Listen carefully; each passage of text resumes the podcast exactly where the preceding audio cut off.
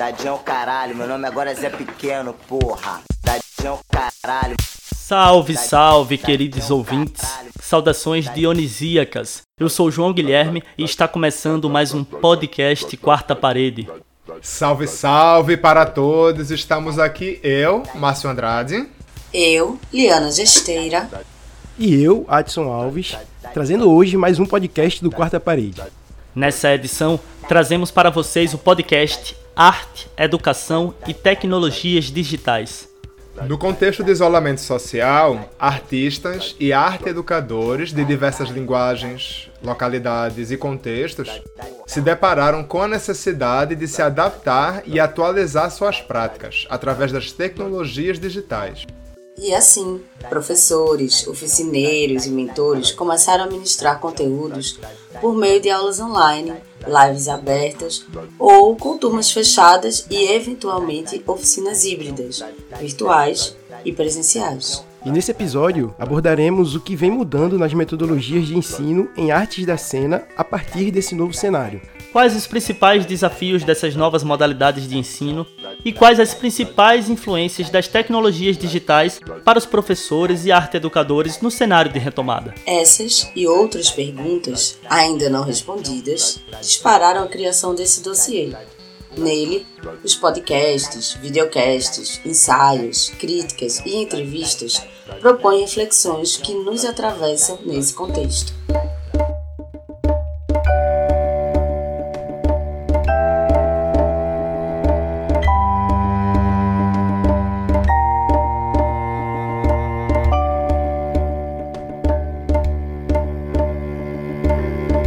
Quarta Parede. E lembrando que para conferir mais conteúdos do Quarta Parede, basta acessar nosso site, quatroparede.com ou nosso Facebook, facebook.com barra quatroparede. E tem ainda nosso Instagram, arroba 4.parede. Para quem quiser mandar comentários e sugestões de pauta, basta enviar um e-mail para contato arroba quatroparede.com. E apesar de estarmos juntos, estamos geograficamente separados.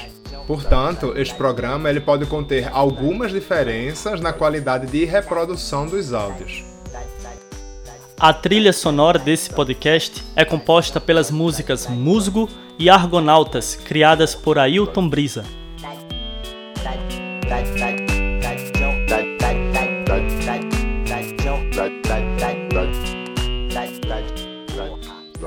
Bem, e para começar esse podcast, eu trouxe aqui um depoimento do professor Ailton Brisa, que é natural de Aliança, é professor de arte, servidor público, ator e músico.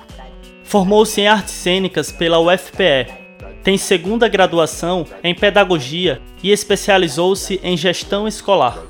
Ensinou em ONGs e oficinas livres até 2017, quando passou para o concurso da Prefeitura de Jaboatão.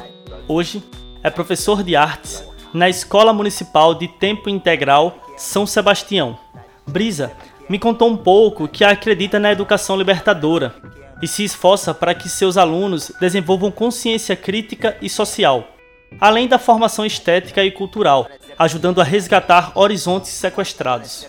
Brisa também falou um pouco para a gente sobre as estratégias e as dificuldades da continuidade do ensino na escola formal de Jaboatão, quando se deu a pandemia, incluindo falas sobre como os alunos e o professor se desdobraram para um processo de virtualização das suas aulas. Bem, como eu sou professor da rede municipal, né, de ensino fundamental, então a gente já tem alguma carência com essa parte digital, das tecnologias digitais. Muito recentemente começaram um programa aí para distribuição de tablets, mas isso ainda está acontecendo, né? Não aconteceu efetivamente ainda para os alunos que estão próximos a gente. A gente realmente já começa um pouco mais atrás mesmo em relação a esse tópico. Mas antes da pandemia, né? A gente lá na escola tinha salas temáticas, e significa que todo professor tem a sua própria sala e os alunos é que vão assistir aula na sala do professor. E lá na sala, justamente por ter essa inquietação com o material gráfico, né, vamos dizer assim, que a gente estava estudando, por ser muito limitado, você só ter acesso à imagem que tinha lá no livro, nem sempre com uma boa qualidade ou, enfim, a imagem que tinham escolhido, né, não não tinham outras imagens. A minha primeira preocupação na minha sala foi justamente colocar um projetor com uma imagem grande de qualidade.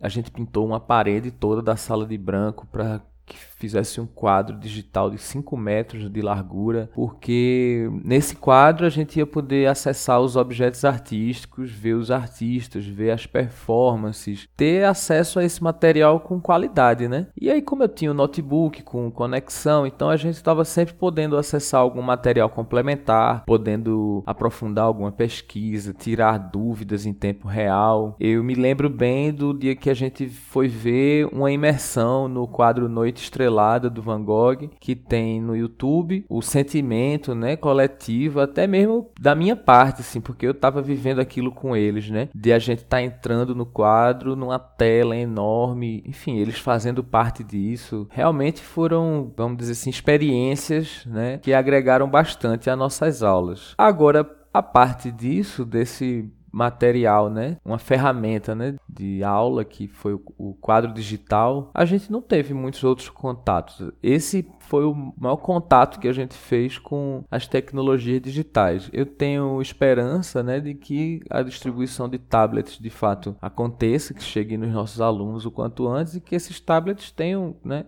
Uma navegabilidade aí que a gente possa continuar essa pesquisa, né? A dificuldade começa quando o aluno não tem acesso à tecnologia, seja pelo dispositivo ou mesmo pela conectividade, porque nem todos têm sequer um celular, boa parte tem apenas um celular, computador é muito difícil a gente encontrar alguém que tenha. E mesmo os que têm, os celulares nem sempre são mais atuais, então eles às vezes não conseguem acessar algumas coisas. Outro dia um aluno não estava podendo responder um formulário do Google Forms, que para mim era algo que qualquer celular poderia abrir, mas no celular dele ele não estava conseguindo abrir de que é esse formulário. Então a gente passou muito por isso, assim, por abrir né, encontros da escola com os alunos e aparecerem só três, dois, um aluno, nenhum aluno aluno Oficialmente lá na escola a gente não tinha aula, justamente porque a prefeitura, por saber que nem todos os alunos teriam acesso, deixou claro que a gente não poderia dar aula por WhatsApp naquela época. Mas a gente de todo modo manteve o canal aberto, né? Dias de encontros para alunos que quisessem aparecer. Justamente, os que conseguiam aparecer não conseguiam acompanhar. E fora isso, também tem o fato de que não era uma tecnologia ao qual estávamos todos muito habituados, né? Digo, fazer uma chamada e ter várias pessoas na mesma chamada, a timidez, né, de se colocar, de falar alguma coisa e saber que estava numa chamada para várias outras pessoas. Tudo isso acabava inibindo bastante, né? Então nossos encontros nessa época, eles foram realmente assim, encontros iniciais para tatear né, o que, que a gente iria encontrar mais na frente. Claro que com o passar do tempo a gente foi pegando mais intimidade com as chamadas, né, com essa rotina nova digital. Até bem recentemente o celular já era uma ferramenta usada em sala de aula. No momento ele está passando por um conflito, né, porque a gente não tem como garantir que o celular está sendo usado para fins pedagógicos, né, quando ele está na sala de aula. Então a gente tem evitado uso né, do celular justamente para que eles não acabem se distraindo com outras coisas em vez de estar tá pesquisando o que a gente gostaria que estivessem pesquisando. Mas eu acredito que isso também é algo que vai se construir, que vai se organizar melhor com o tempo e que a gente vai perceber mais as fronteiras de até quando usar, para que usar, qual a melhor forma de usar. A proposta era sempre tentar aproximar o mundo real desse mundo digital. Então eu buscava fazer alguns estímulos, como a gente estava estudando alguns pintores, pintores que faziam autorretrato. E aí eles passaram a usar o celular para fazer selfies, levando em consideração a composição de cenário, um conceito, uma proposta estética, criando esses diálogos, né? Ou a gente ia assistir alguma coreografia de alguma, algum grupo de dança ou alguns passos de danças tradicionais de, dos povos indígenas e eles iam tentar reproduzir isso quem tivesse condições né, na sua realidade para trazer isso para a aula como material, né? Vamos dizer assim, uma tarefa de casa, né? Sei lá, buscar referências do, de coisas que a gente estava estudando e tentar registrar isso usando mais uma vez o celular como uma câmera, trazer essas informações. Só que isso tudo é o planejado, né? O executado não chega em 30% do planejado por conta daquela carência tanto do, de equipamentos da parte deles quanto de conectividade. Então a gente planejava esse tipo de aula, esse tipo de encontro, mas isso nem sempre era possível. Eu comecei com o estudo da imagem, para a gente se apropriar desses conceitos, saber o que é uma textura, uma forma, um tom, uma cor, a composição da imagem como um todo, né, o enquadramento. A partir daí a gente foi ver algumas referências né, de, do que fazer, de como fazer uma foto, de exemplos né, de, de fotografias, e depois a gente foi para as expedições. E Nessas expedições eu juntava o aluno que tinha o celular com os que não tinham e eles faziam duplas, trios, quartetos e primeiro viam a foto com o olhar, depois tentavam passar essa foto para dentro da câmera e nesse momento, né, foi bacana a gente perceber não só o estudo da imagem como o estudo do dispositivo também, que muitas vezes era usado sem que eles percebessem o potencial que tinha ali. E agora eles estavam enxergando o celular como uma ferramenta artística, né? Eles estavam usando o celular para fazer fotos. E isso foi bem enriquecedor nas nossas aulas. E agora a gente está desembocando, né? O desdobramento disso está sendo o, a produção de vídeos, seja de curta-metragem ou de videoclipes, porque a gente já está usando o celular como câmera de vídeo e como microfone. Então, então a gente está estudando mais uma vez o celular como uma ferramenta artística e procurando essas potencialidades que ele pode oferecer. Ah, eu acho que né, esse depoimento de Brisa, a gente percebe essa relação com o celular, né? Com como ele trouxe o celular, que era a única, a única ferramenta né, que ele viu que os alunos e estudantes tinham, né, em termos de tecnologia, que tinham acesso, porque muitos não tinham computadores, né, como ele comentou, e nem internet, né? Então, como é que ele podia usar o próprio celular, que é algo, um objeto que hoje em dia muitas pessoas têm acesso, né? E usar esse próprio celular que a gente usa muito para comunicação, né? Verter ele para ser usado como um dispositivo de criação, né? Fazer com que os estudantes aprendessem a trabalhar com composição de imagem, é, fazer áudio, vídeo, imagem né, no, no, celular, ensinando né, as potências desse dispositivo que a gente só usa como comunicação. Né? Que a gente não, né? Que em geral, né? É, comumente só se usa para comunicação. Então, é esse lugar de perceber, né? Como dentro daquele contexto tão difícil, não tão desafioso, se consegue também olhar para algum caminho que possa criar uma conexão, né? Com os estudantes, fazerem eles se engajarem. Porque me chama muito a atenção quando ele fala que às vezes entrava estava na aula online tinha um, dois alunos, às vezes nenhum, né? Então, isso era muito recorrente na fala de muitos professores, muitas pessoas que estavam nesse lugar de formação, de educação, nessa época da pandemia, né? Essa evasão ou essa dificuldade de conseguir estar nessas aulas online, né? Por questões emocionais, por questões de internet, sejam quais forem.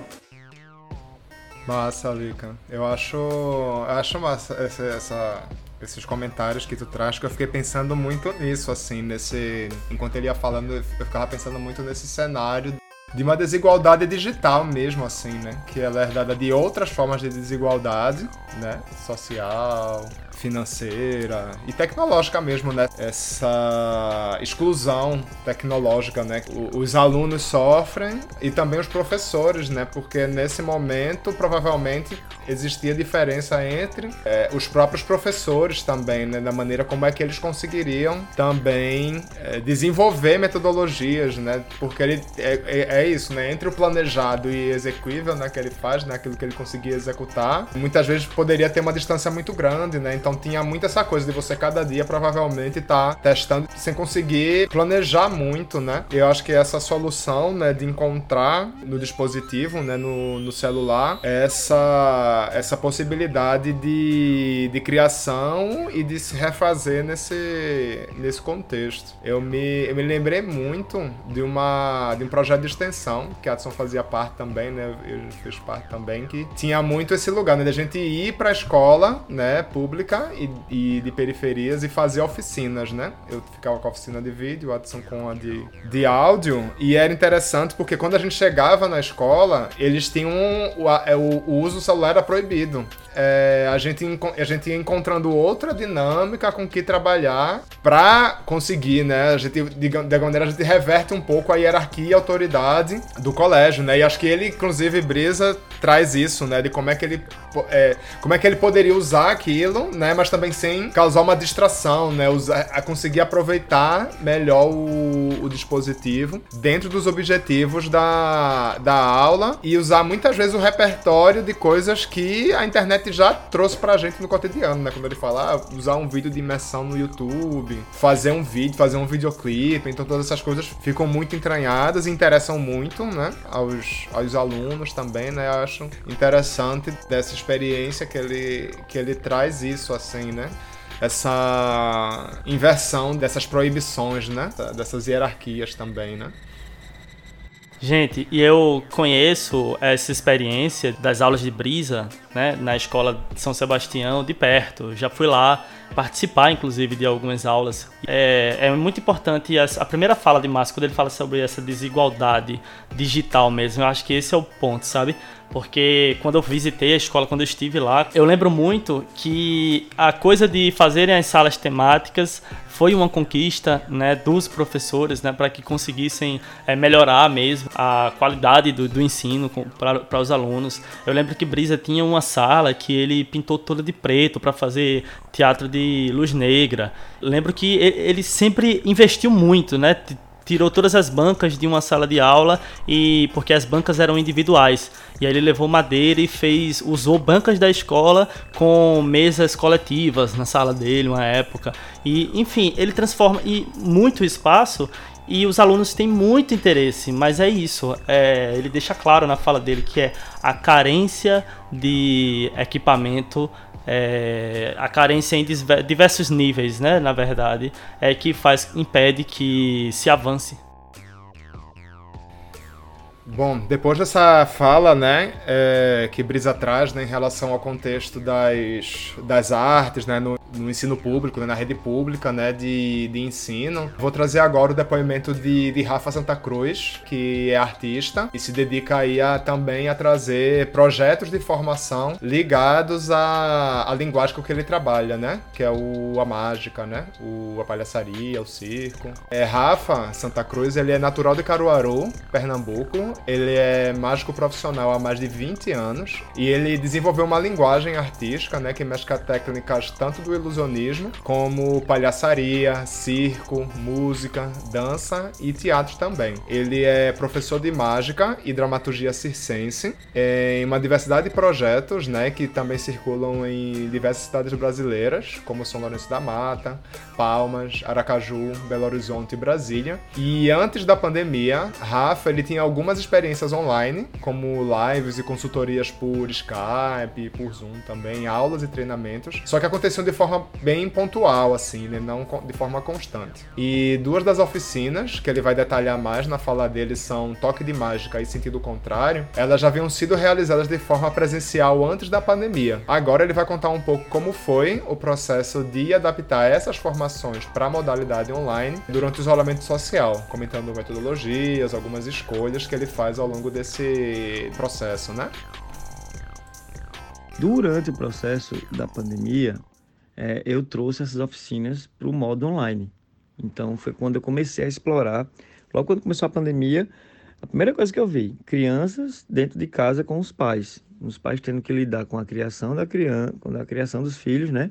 Mais os afazeres domésticos agora. Eu encontrei um, um ponto de, de, de, fuga, né? Então foi quando eu lancei a, a Toque de Mágica Digital, né? Foi, era uma experiência ao vivo, era os pais com os filhos. Né? Eu já tinha feito isso ao vivo, mas essa é ao vivo online. Foi muito prazeroso para mim entender esse lugar né, do, do online e saber que a mágica tem essa potencialidade de, de alcançar também é, as plataformas, né, de fazer com que as pessoas conseguissem realizar e entender através do digital, né?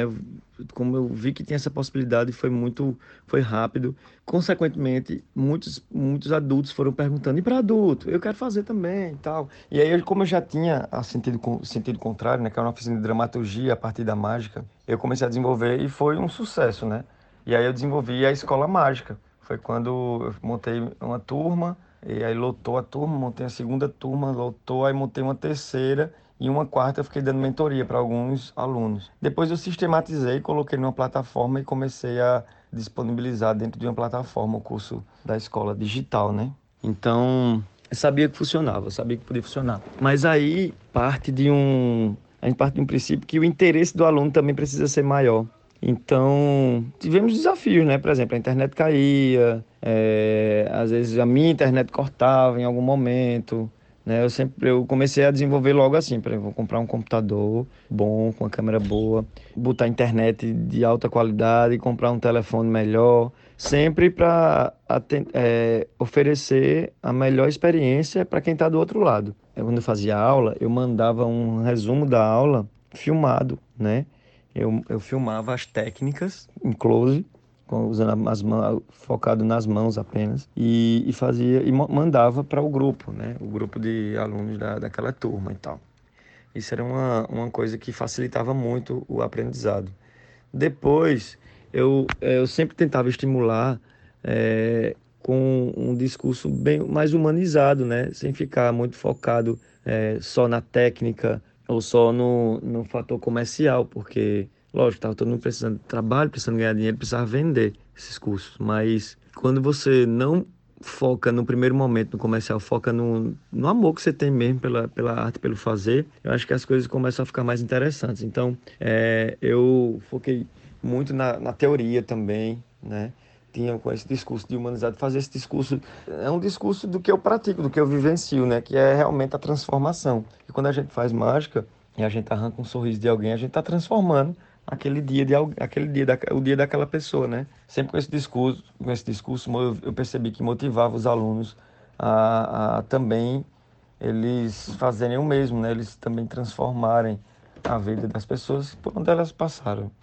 Nesse caso, a influência da tecnologia foi essencial, né? A tecnologia foi fundamental para esse acontecimento, né? E eu acredito muito que na possibilidade de, de se desenvolver aulas híbridas, né? Até hoje é, tenho, pronto, hoje em dia tenho cursos na plataforma. Se vocês quiserem adquirir um curso meu, você pode adquirir. Eu não vou estar mais ao vivo, mas eu vou estar na plataforma lá, sempre colocando os recursos, sempre colocando novos, novos, novos números, novas sequências, novas rotinas de mágica, sempre inserindo novos conteúdos, né?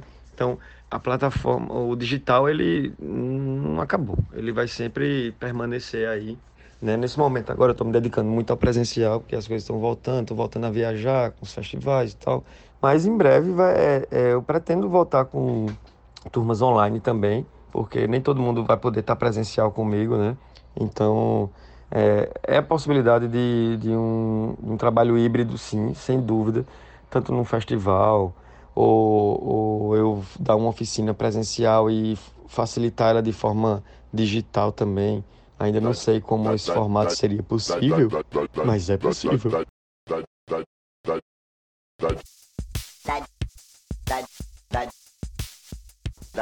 É entender que eu acho que arte é, é, é sentimento, né? E principalmente sentimento do agora, do que a gente está vivendo. A arte sempre vai ser isso.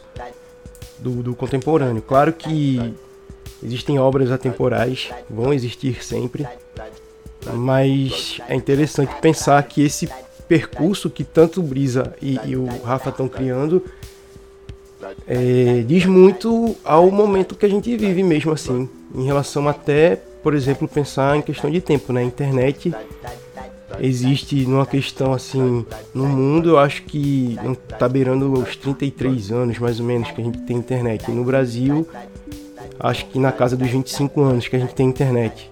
Então assim, é, é muito novo, né? Ainda. É, ainda é muito. O, a novidade é muito latente ainda. E são muitos atravessamentos para a gente conseguir dizer o que a gente ainda está construindo, sabe? E as problemáticas são bem parecidas dos dois também, de a falta do acesso que ainda é muito grande, a falta do acesso à internet, não só a, a internet, mas também aos dispositivos móveis, né?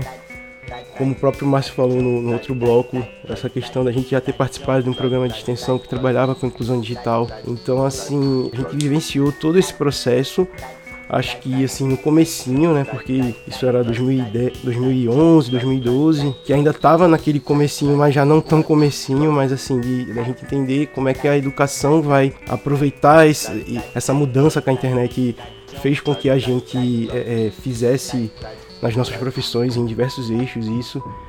E ao mesmo tempo é bacana ver a visão do tanto do Brisa como o Rafa deles serem fruto dessa desse momento, assim, porque são professores que buscam ser antenados, sabe? Essa questão do espaço mesmo da sala de aula que o que João falou, que o Brisa traz, de mudar esse espaço de sala de aula, de contextualizar para essa quebra do espaço da, do, do, tradicional que é uma sala de aula, né? De, fileiras, a gente tá ali um atrás do outro. É, isso mostra também, acho que, até, não sei se de forma inerente ou não, é, mostra como a dimensão do espaço que a internet fez com que que a internet fez é, mudar, né? A gente não tem mais aquela coisa de a gente consegue enxergar a internet quebrando barreiras mesmo, assim, a gente vê espetáculos, por exemplo, de vários lugares do mundo pela internet, por exemplo, sabe? A gente conhece músicas de diversos lugares do mundo por conta da internet. Então, assim, é bacana ver que tanto o Brisa como o Rafa eles trazem isso para o contexto deles de sala de aula, dessa transformação. É uma perspectiva que é muito nova ainda e a gente tá ainda, sabe, descobrindo. E a pandemia, claro que com todas as problemáticas, acelerou alguns processos, a gente já retomou esse assunto, né, em outros podcasts. E é isso, sabe? Acho que é muito por esse caminho.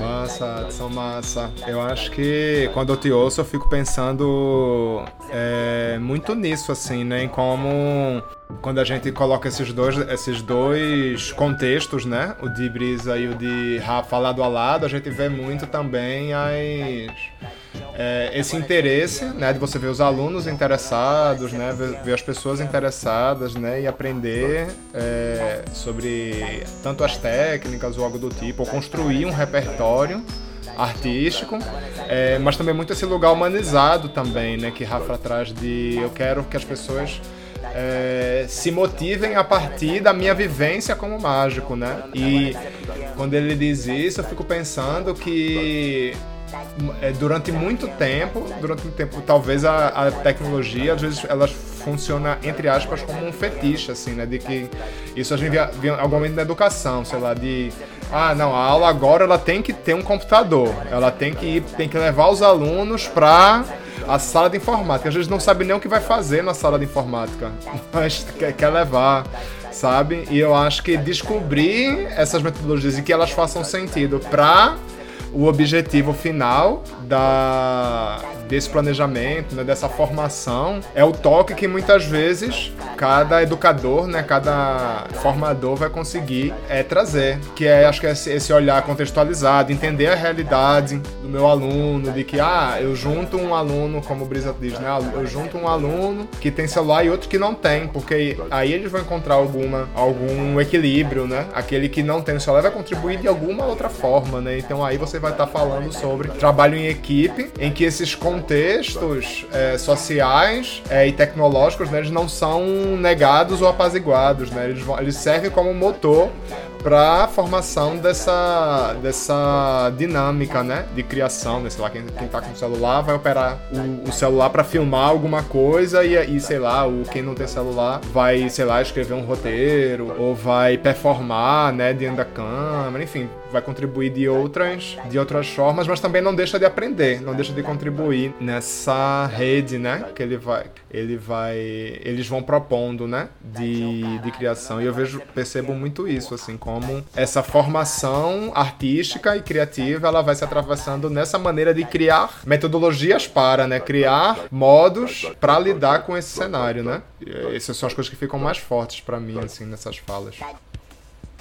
É, Marcinho, e nessa metodologia, né, de criar modos de para esse momento, eu também achei interessante o fato é, de Rafa ter trabalhado nessa relação de pais e filhos, né, que ele disse que já tinha trabalhado antes, mas que nesse contexto da pandemia também se criou, foi uma situação, né, de, como é que eu digo, uma situação que era que foi complexa nas realidades, né, de quem são pais e tal. Então, tinha seus filhos todos os dias dentro de casa, trancados, né, e como fazer, trabalhar isso de uma maneira lúdica, né, trazer eles para se conectarem desse jeito dentro da oficina, né?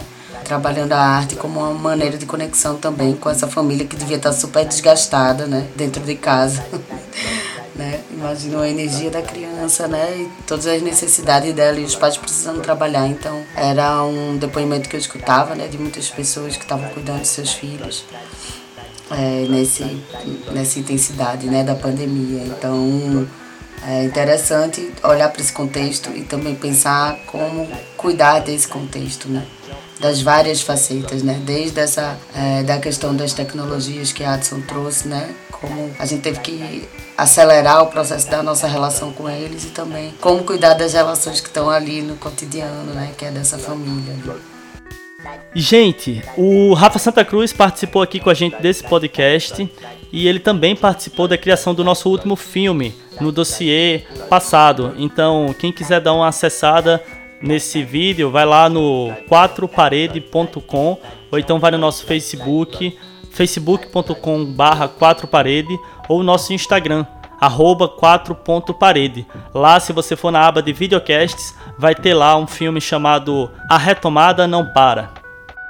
E eu acho que nesse contexto aí, né, que a gente vem conversando, falou sobre Rafa, essa relação aí também de olhar para os contextos, né? É, a gente está trazendo agora um depoimento de Soraya Portela, que é uma artista e educadora lá do Piauí, de Teresina, e ela tem essa experiência, conta pra gente essa experiência, né, de dar aula para mulheres com mais de 60 anos.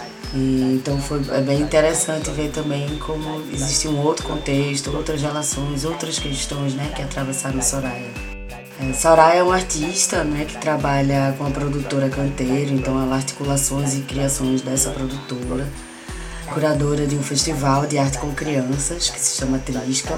É também especialista em estudos contemporâneos em dança pela Universidade Federal da Bahia e integrou e participou da gestão do projeto Núcleo do Disseu, do Galpão Disseu. É uma gestão compartilhada né, desse projeto. E há 14 anos ela investiga e desenvolve experiências artísticas educacionais com as velhices, como ela fala. Então, desde 2016, ela está coordenando a parte de dança contemporânea da Escola Estadual Lenir Argento, que funciona em Teresina, e ela conta um pouco pra gente como foi essa experiência aí na pandemia, essa relação com o virtual, com as tecnologias. Eu sou professora de dança na Escola Estadual Lenir Argento, Escola Estadual de Dança Lenir Argento. É uma escola mantida pela Secretaria de Cultura do Estado de Cultura e pela Secretaria de Educação aqui do Piauí é uma política pública e ela é uma escola que recebe alunos de 4 a alunos e alunas que queiram dançar enquanto estiver viva. E eu sou professora de uma turma de senhoras acima de 60 anos que a gente se encontra para dançar toda segunda e quarta, desde 2016 lá. Então, para a gente era muito importante pensar em como continuar as atividades que a escola disponibilizava e fazia com a comunidade, mas como pensar isso nessa realidade que a gente vivia, que era da realidade de pandemia. É, então, é, a escola é, pensou, como todas as, as, a maior parte dos lugares, né, em pensar um contexto remoto é, para as atividades. E eu é, tive um desafio que era como era pensar um contexto remoto para mulheres de 60 anos, pessoas de 60 anos já que é, precisava também de uma estruturação básica que era a relação com os dispositivos e também com a coisa da, das salas, das plataformas, né?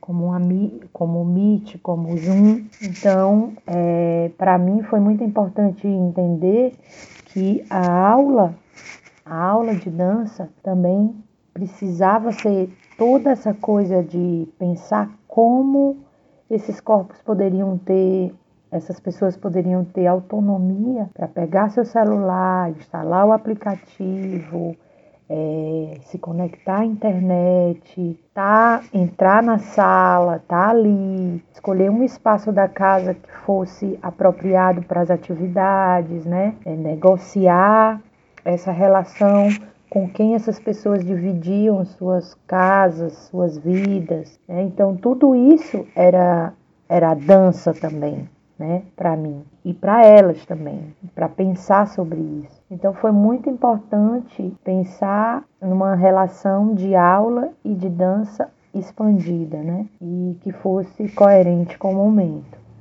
As pessoas com quem eu me relacionava nessa experiência de aula eram senhoras, é, pessoas idosas, né? Então a relação era uma relação de uso já do celular e das redes sociais, é, mas era uma relação mais, mais básica, né? Mais intuitiva, vamos dizer assim. Então a gente teve que fazer toda uma é, eu fiz muitos encontros antes, liguei é, perguntando, liguei para elas antes, perguntando como era isso, se era possível, como era o andamento delas em casa, né, quais eram as demandas, se tinha alguém para ajudar, se tinha alguém que pudesse comparecer numa aula inaugural desse, desse formato né, remoto que pudesse estar ali junto, auxiliando, é, dando um suporte, um primeiro suporte, né? Então, tudo isso é, é, serviu também para um diagnóstico dessas pessoas em relação a, a essa é, experiência remota, nesse caso. Então foi, foi importante também para a gente reconhecer qual, o, como, como a gente estava se relacionando com esses dispositivos é, e também o que, que a gente precisava fazer para de fato usufruir, fruir nessa experiência com as tecnologias digitais. Né? Eu acho que que muda é que eu acho que muda para mim como professora de pensar exatamente em propor um contexto e pensar em quais são todas as necessidades que envolve quando a gente pensa um contexto para as pessoas, né? Isso me interessa muito. Em tudo que eu vou fazer, criar, propor de experiência coletiva. Então, para mim era muito importante entender quem eram essas pessoas, quais eram as, as realidades que elas viviam, quais eram as realidades cotidianas já que a gente ia se relacionar com uma intimidade muito mais profunda, que era pessoas nas casas delas, né? E tudo mais, de entender as limitações, os deslocamentos possíveis dentro dessa desse contexto, a partir das casas. Então, para mim foi muito importante para pensar tudo isso e como isso está entranhado no, nos corpos das pessoas quando elas chegam nas escolas, quando elas chegam nas aulas, seja em que contexto for, né? digital, presencial, assíncrono, síncrono, tudo isso, né? E também eu acho que vendo, é, refletindo um pouco para as minhas alunas, eu entendo as minhas, né? Olha só, para as alunas é exatamente de como a dificuldade ela não exclui, né? Como, como é que a gente pode pensar que a minha pouca ou nenhuma ou pouca experiência em determinado campo, é, área, me exclui, me tira. Mas qual é, qual é a nossa responsabilidade da, de quem quer fazer, quem quer dançar e quem propõe um contexto para dançar? Podem dialogar e encontrar soluções justas e contando que esse corpo tem já uma, um histórico de exclusão, né, de viver à parte daquilo que se entende por tecnologia digital, né? Então, para mim é só era como como é que elas tinham também um real entendimento e compreensão do lugar delas no mundo? E como essa reflexão sobre o lugar em que querem me colocar por conta da minha idade, por conta da minha especificidade, das minhas características de corpo, de deslocamento, de compreensão, de entendimento, de participação, não me tira, mas me faz é, pensar o que que eu, com quem e o que que eu preciso fazer para estar, para continuar, para retomar, né? Acho que é mais por aí. Com essas pessoas com quem eu danço, estudo, pesquiso, crio, para elas a, o maior, maior desafio e, e estímulo é o de continuar viva, é o de continuar, é básico ainda, entende? Então, assim, e é de uma extrema complexidade, porque continuar a viver é de uma extrema complexidade. Então, para essas pessoas não precisa é, você está estimulando, inovando, você precisa estar tá atenta, você precisa estar tá comprometida, você precisa estar tá envolvida com as, as, as questões, os assuntos, as, as urgências dessas pessoas, né? Então essas pessoas queriam continuar a viver, continuar a viver suas experiências, continuar a viver suas aulas, continuar a ver seus cantores, cantoras, seus programas, continuar a encontrar os familiares e encontrar é, naquilo que era possível. Então, eu acho que isso tem, teve uma importância muito grande, que é assim, dá para é, viver a distância, encontrando maneiras de estar presente, né? Então, eu acho que isso é, atentou a gente nessa relação de aluna e professora, nesse sentido particular meu, dessa minha experiência com essas pessoas, né? Então, para mim, o mais importante e que eu continuei é, tentando praticar nessa, nesse momento de pandemia e de como pensar a continuidade das aulas nesse, nesse momento, nessa condição, era de continuar atenta era a, a tecnologia e a técnica mais, como é que eu posso dizer, ordinária, que é a da atenção.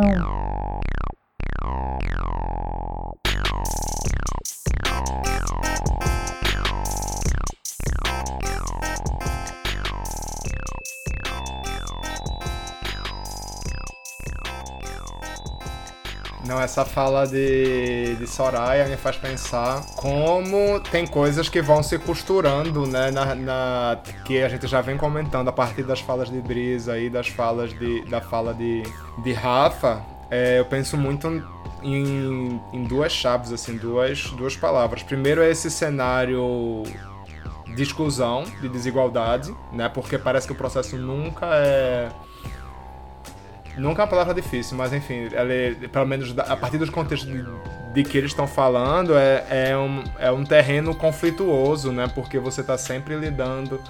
É, é essas dificuldades e desigualdades elas ficam na cara, né? Parece que elas se tornam mais evidentes quando é, eles precisam trabalhar com essas com essas tecnologias, né? Que ela fala dessa dificuldade, né? Dessa diferença de acesso, né?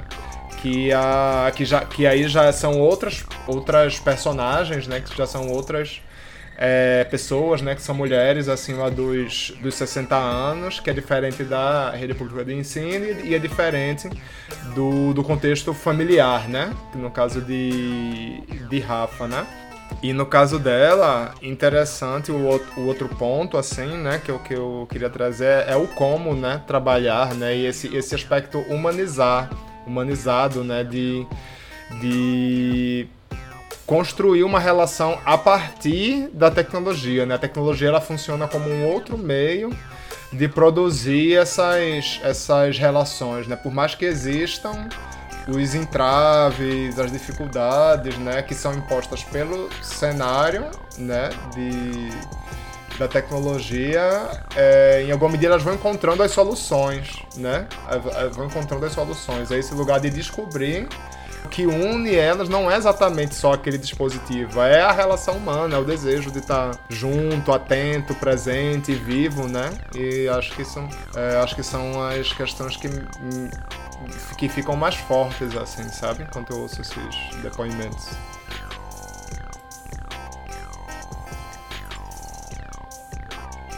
É, para mim, Márcio, também teve muito essa, essa força assim de como os processos pedagógicos eles acabaram virando uma rede de apoio na pandemia, né? Era um momento onde todo mundo estava fragilizado e esses encontros online acabavam sendo esses encontros de apoio mesmo.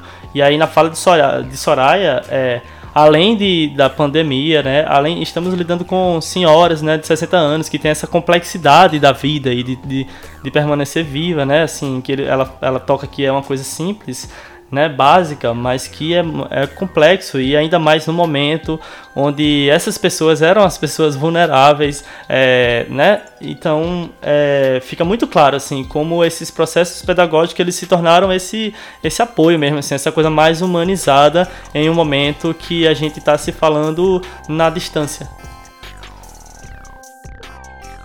Eu penso que essa palavra corpo que Soraya traz e vai mostrando assim ao longo do, da fala dela nessa relação com a dança, ela faz traz né, essa dimensão que o João estava comentando aí, que é essa dimensão mais do humano, né? A gente tem a tecnologia, mas tem o humano, né? O tempo é a relação. Não é sobre pensando nas artesanias digitais, né, que é o tema da gente agora, tipo, é uma artesania, né? É de afeto também, de afetar e ser afetado, né? É, não é simplesmente falar sobre tecnologias como algo que está é, fora do humano, mas foi algo inventado pelo humano para que a gente se relacionasse. E como é que na pandemia a gente conseguiu lidar com isso de uma maneira que pode ter contribuído né, para essa dimensão da presença, também ser uma dimensão de acolhimento que a Soraya traz, também ser uma, é, um lugar onde a gente também pudesse estar né, nas presenças, apesar das distâncias. Então, é, talvez a gente teve até um lugar que por um lado, por mais que fosse duro, que foi muito duro para muita gente, né, não ter, não estar no presencial, mas se a gente olha para esse viés de que foi o meio que a gente conseguiu se comunicar e estar junto de alguma maneira, também a gente percebe a dimensão humana né, que tem na criação dessas tecnologias, que é o que a gente não pode perder de vista, de percepção, de sentido. Né? A gente não pode perder esse, esse propósito né, pelo qual as tecnologias vêm sendo criadas e recriadas ao longo dos tempos. E eu achei fantástico o público com o qual a Soraya trabalha. Eu acho que é, é, você demonstrar justamente tudo isso que a gente está sempre contextualizando, como o Márcio falou lá no primeiro bloco, é, que existe mesmo uma desigualdade digital. E você trazer um público de terceira idade só demonstra como a gente precisa e necessita também incluir essas pessoas. Até porque daqui a alguns anos somos nós que vamos estar nesse mesmo lugar. Então acho que quanto mais cedo a gente também entender que essa informação, falo informação no sentido informação mesmo, mas também me estendo a, a pensar no campo da arte também, porque é o nosso propósito aqui, né, falar sobre a arte das cenas. Essa expansão mesmo de conhecimento, a gente precisa expandir essas informações, sabe?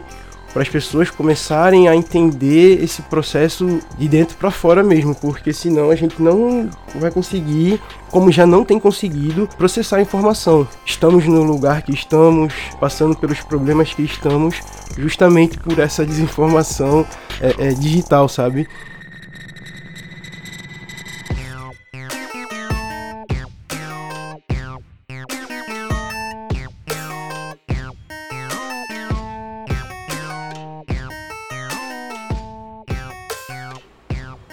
Infelizmente chegamos ao fim desse podcast.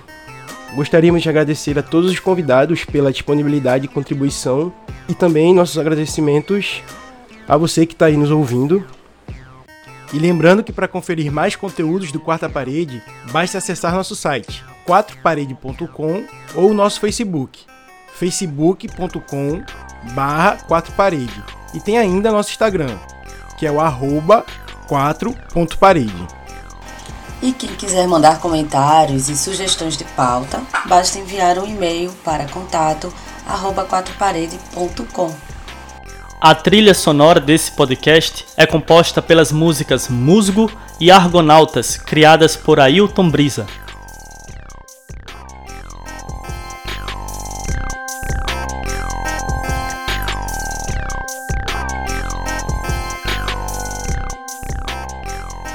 Esse programa tem na apresentação e locução a equipe inteira de podcast do Quarto Parede. Liana Gesteira, João Guilherme, Adson Alves e Márcio Andrade.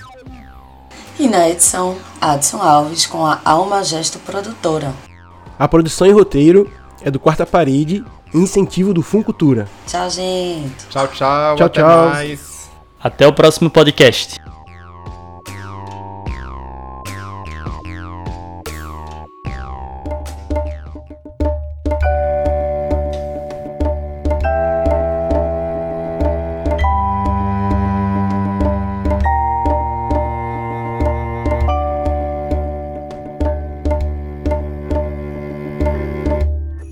Parede.